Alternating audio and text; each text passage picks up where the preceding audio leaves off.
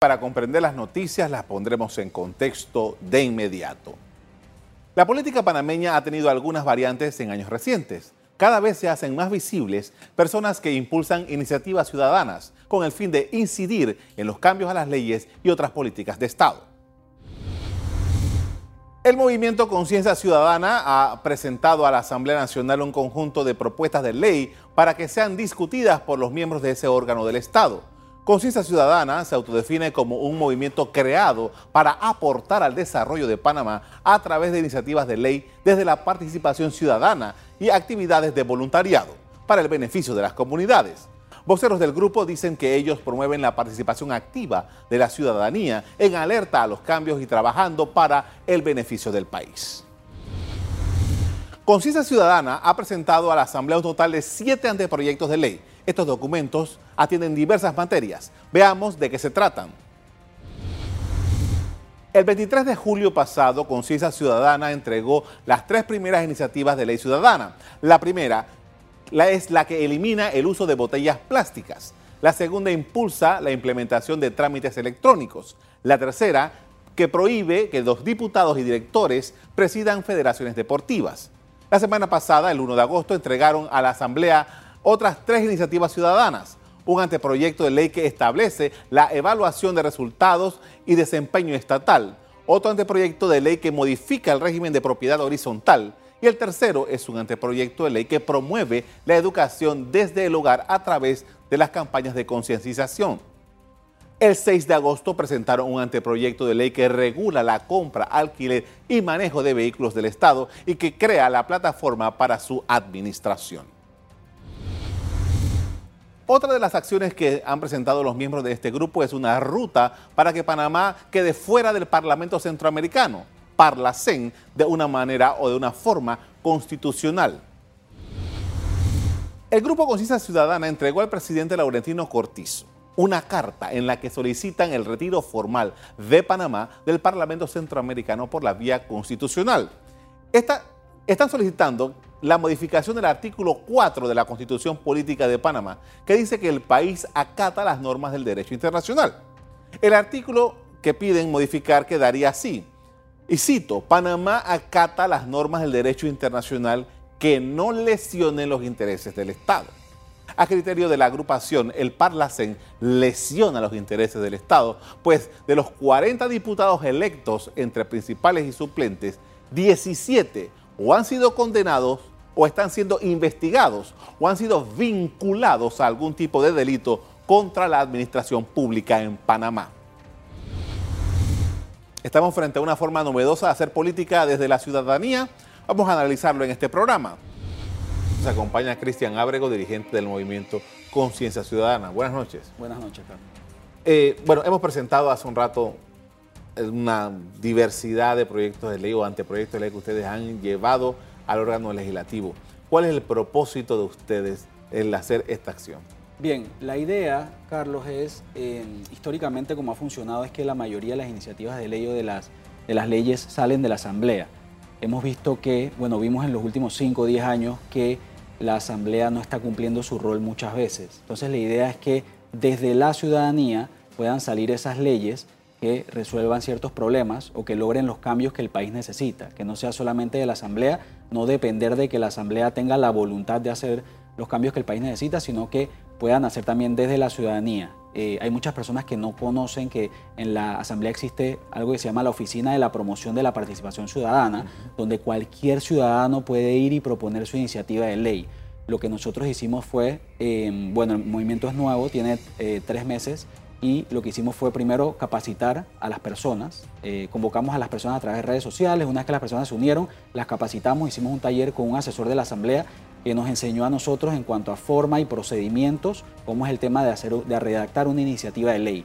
Entonces ya una vez que la gente aprendió todo el proceso, eh, lo que hacemos es que cada persona elabora su iniciativa, vamos, la proponemos en conjunto y la idea es atacar esos ciertos problemas que hoy día no se les está dando mucho foco y que generan insatisfacción en la ciudadanía para ver cómo entonces desde el pueblo, desde la gente, podemos nosotros iniciar el proceso para resolverlos. Antes de entrar a saber quiénes son los que forman este movimiento, quisiera saber eh, em, cómo ustedes han articulado esta, Estas iniciativas son siete. La administración empezó apenas el 1 de julio. ¿Y ¿Cómo se llegó hasta este punto? Con siete proyectos de ley. Bien, em, empezamos luego de las elecciones, aprovechando el fervor de las elecciones, todo el tema del no a la reelección, los escándalos con los diputados, eh, generó un momentum que la gente lo asimiló muy bien y decidió unirse. Lo que hicimos fue, desde mayo, empezamos a elaborar iniciativas de ley o a trabajar en su elaboración. Eso lo que generó es que una vez que ya ahora en julio se conformaran las comisiones de la Asamblea, ya tuviésemos un paquete de iniciativas que presentar. Eh, además de que cada persona es la que elabora su iniciativa de ley, eh, entonces no es solamente una persona elaborando las iniciativas, son varias personas de acuerdo a su experiencia o a qué es lo que le motiva, cada persona elabora su iniciativa y vamos en conjunto a proponerlas. ¿Qué, eh, qué uh, feedback ustedes han tenido de la Asamblea con estas proposiciones que han hecho? Bien, hemos hablado con algunos diputados, diputados de manera no formal y han tenido buena aceptación. La realidad es que las iniciativas de ley que proponemos eh, son buenas, en general resuelven problemas que a la ciudadanía le, le, genera insatisfacción. Eh, por ejemplo, en el tema de prohibir que diputados presidan federaciones deportivas o directores de instituciones. Ya, por ejemplo, Héctor Brands, que es el diputado de la Comisión de Deportes, ha dicho que él no está de acuerdo con ese tema de la dualidad de funciones. Entonces, hemos tenido buena aceptación de manera, de manera no formal, ya que la, el debate formal va a iniciar una vez que las iniciativas de ley lleguen a las comisiones, ahí las prohígen y empieza el primer debate. ¿Quiénes son ustedes? Bien, nosotros nacemos como un movimiento que empieza luego de las elecciones. Em, convocamos a través de redes sociales eh, a personas que estaban interesadas en participar en la elaboración de iniciativas de ley desde la ciudadanía. Veo muchos jóvenes en, los videos. Hay muchos jóvenes, hemos visto que los jóvenes eh, están demostrando mucho interés en estos temas. No sé si es por el tema también de la etapa de vida, puede que le, esté, le dé un poco más de tiempo para participar. Em, eso puede, ser un factor, pero sí, hay bastantes jóvenes, sin embargo, no lo, no lo, limitamos solo a jóvenes. Son personas de todas las edades, de todas las características, de todo, no, no, no discriminamos a nadie. Eh, y empezamos una convocatoria en redes sociales, personas se nos unieron en todas partes del país. Hoy día somos aproximadamente 300 personas eh, el movimiento no solamente es iniciativas de ley, también es actividades de voluntariado, llámese reforestación, eh, talleres con niños en colegios, llámese recolección de libros, talleres de primeros auxilios y todo lo demás. Y hay muchas personas que de repente dicen, bueno, la parte de las iniciativas de ley no me convence tanto, me gusta el voluntariado. Y en total entonces hacemos un conjunto cuyo propósito final es construir una mejor sociedad, ya sea por la parte de la propuesta de leyes o por la parte del voluntariado, construir una mejor sociedad y te sorprenderías, Carlos, de la cantidad de personas que están interesadas en participar. Muchas veces decimos que en Panamá los ciudadanos o los panameños somos muy apáticos. Sin embargo, yo creo que es eh, la falta de plataformas genuinas, buenas, de personas involucradas que trabajan en equipo, plataformas que le brindan a la ciudadanía una alternativa para involucrarse, para participar. Hace un rato, antes de que empezara esta conversación aquí en la televisión, hablábamos de la propuesta de ustedes de no protesta, sino propuesta. ¿Qué significa esto? Bien, em, nosotros consideramos que las protestas son muy efectivas siempre y cuando tengan un objetivo bien definido, se hagan en el momento correcto y sean bien eh, planificadas. En este momento el movimiento ha decidido enfocarse más en la parte propositiva, poner la propuesta por encima de la protesta y enfocarnos en la solución. Cómo nosotros a través de la iniciativa de ley podemos eh, encontrarle solución a los problemas eh, también a través del consenso, el diálogo, la conversación. Sabemos que a pesar de que en la Asamblea se critica mucho a los diputados, al final del día son seres humanos. Seres humanos que cuando tú te sientas a dialogar con ellos y le, compartes una idea que hace sentido, eh, ellos escuchan y, pueden entenderlo. Entonces la idea es que a través del diálogo compartamos unas propuestas que hagan sentido y lleguemos a un consenso pensando en el bien del país. Eh, eso es básicamente el, ¿En qué otros proyectos están trabajando ustedes ahora mismo? Bien, nosotros em, la última iniciativa de ley que propusimos fue la ley que modifica o regula los vehículos oficiales, eh, los, vehículos oficiales y los conductores también. Vimos recientemente el, alquiler por casi 300 mil dólares por la Junta Directiva de la Asamblea en algunos vehículos que tengan características de lujo. Em, nosotros lo que estamos viendo es que eso es solamente una parte del problema. El problema principal viene a raíz del desgreño administrativo que hay con este tema a nivel nacional, a nivel estatal. No solo es la Asamblea, son los otros órganos del Estado y las instituciones. Cuando uno se pone a ver, por ejemplo, en el caso de los vehículos, hoy día no existe un inventario actualizado de cuántos vehículos exactamente hay por institución. Nosotros llevamos meses pidiéndole esta información tanto a la Contraloría como al Ministerio de Economía y Finanzas y no nos las comparten. Por otro lado, no existen talleres oficiales que se dediquen a reparar o a darle mantenimiento a los vehículos oficiales. Eso significa que cada institución maneja eso a su discreción. Nos, contaba, nos contaban estos días una persona que decía que un, conocido de él tiene un taller donde llevaron una Prado, le hicieron una reparación leve y solo por ser un vehículo oficial le cobraron 900 dólares y que la persona que llevó el vehículo oficial se llevaba un porcentaje. Entonces, es un, es un desorden administrativo que genera corrupción. Lo otro es que no hay una dinámica de compartir vehículos entre las instituciones. Eso lo que genera es que hay un exceso de vehículos. Todos hemos visto esos cementerios de vehículos oficiales, de vehículos que se compran y luego se desechan. Entonces, bueno, hemos visto que todo, hay, hay, un desorden administrativo que lo que genera es corrupción y lo que genera es desperdicio de fondos públicos. El, la Asamblea dentro de poco, esta misma semana arranca una serie de eh, visitas a diferentes puntos del país para discutir el proyecto de ley de reforma a la Constitución. Eh, como quiera que ese es el principal elemento de institucionalidad en Panamá, quisiera saber si ustedes han interesado en participar en esta, en esta actividad. Bien, nosotros estamos proponiendo modificar específicamente el artículo 4 de la Constitución. Eh, como vía para salir del Parlacén. Inicialmente fuimos primero con el órgano ejecutivo, porque lo que, lo que estábamos esperando era que la concertación enviara las propuestas al Ejecutivo, para entonces con el Ejecutivo de repente ver si había un poquito más de entrada, un poco más de diálogo.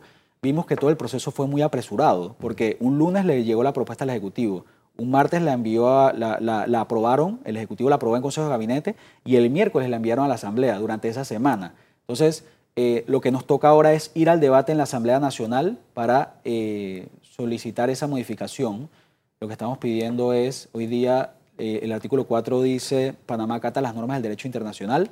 Lo que estamos pidiendo es que quede, Panamá acata las normas del derecho internacional que no lesionan los intereses del Estado, ya que el Parlacén es un tratado internacional y consideramos que lesiona los intereses del Estado por tres razones principales. Primero porque hay muchas personas cuestionadas allí eh, de los 40 diputados entre principales y suplentes, 17 o han sido condenados o están siendo investigados o han sido señalados por estar vinculados a algún tipo de delito contra la administración pública.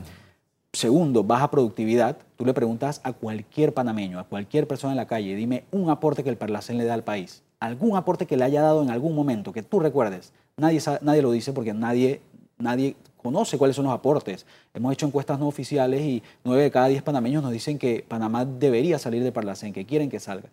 Y por último, el costo estatal. Cada cinco años les cuesta al país más de 8 millones de dólares. Cada diputado gana 4.300 dólares al mes. Entonces, viendo estos hechos, que son personas cuestionadas con casos judiciales, que son personas con baja productividad, ¿por qué vamos a seguir pagando nuestros impuestos para financiar este organismo que no nos sirve de mucho? Entonces, bueno, la parte de, de los debates a la Constitución estamos yendo en ese, en ese sentido. Una vez que empiece el debate, ahí vamos a ver si hay otros artículos en el que nos vayamos a involucrar eh, de igual manera. En, en lo que va a continuar, ustedes ya han presentado, como hemos dicho desde hace rato, ya siete proyectos de ley. Es bastante, yo creo que no muchos diputados presentan ni la mitad de eso en cinco años, ustedes han presentado siete.